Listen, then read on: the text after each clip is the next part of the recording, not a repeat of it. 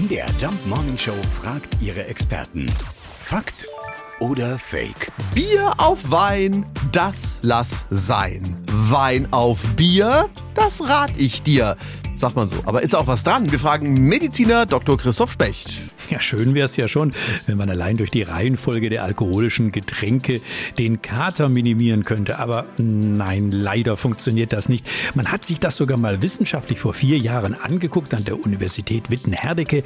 Da hat man wirklich Probanden mal Wein und dann Bier trinken lassen, umgekehrt und hat dann mal geschaut, wie ist es denn eigentlich mit dem Kater? Was kam heraus? Es gab überhaupt keinen Unterschied. Was einen Unterschied macht, ist, ob ich zum Beispiel Wein oder Bier oder zum Beispiel Beispiel Wodka trinke.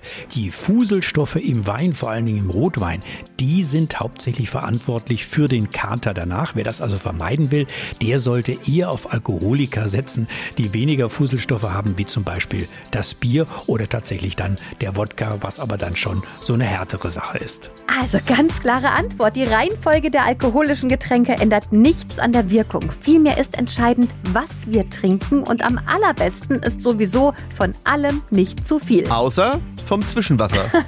Von dem dürfen wir so viel trinken, wie wir wollen. Das legendäre Zwischenwasser. Ja. ja, von dem kann es nie zu viel sein. Fakt oder Fake? Jeden Morgen in der MDR Jump Morning Show. Mit Sarah von Neuburg und Lars Christian Karde. Und jederzeit in der ARD Audiothek.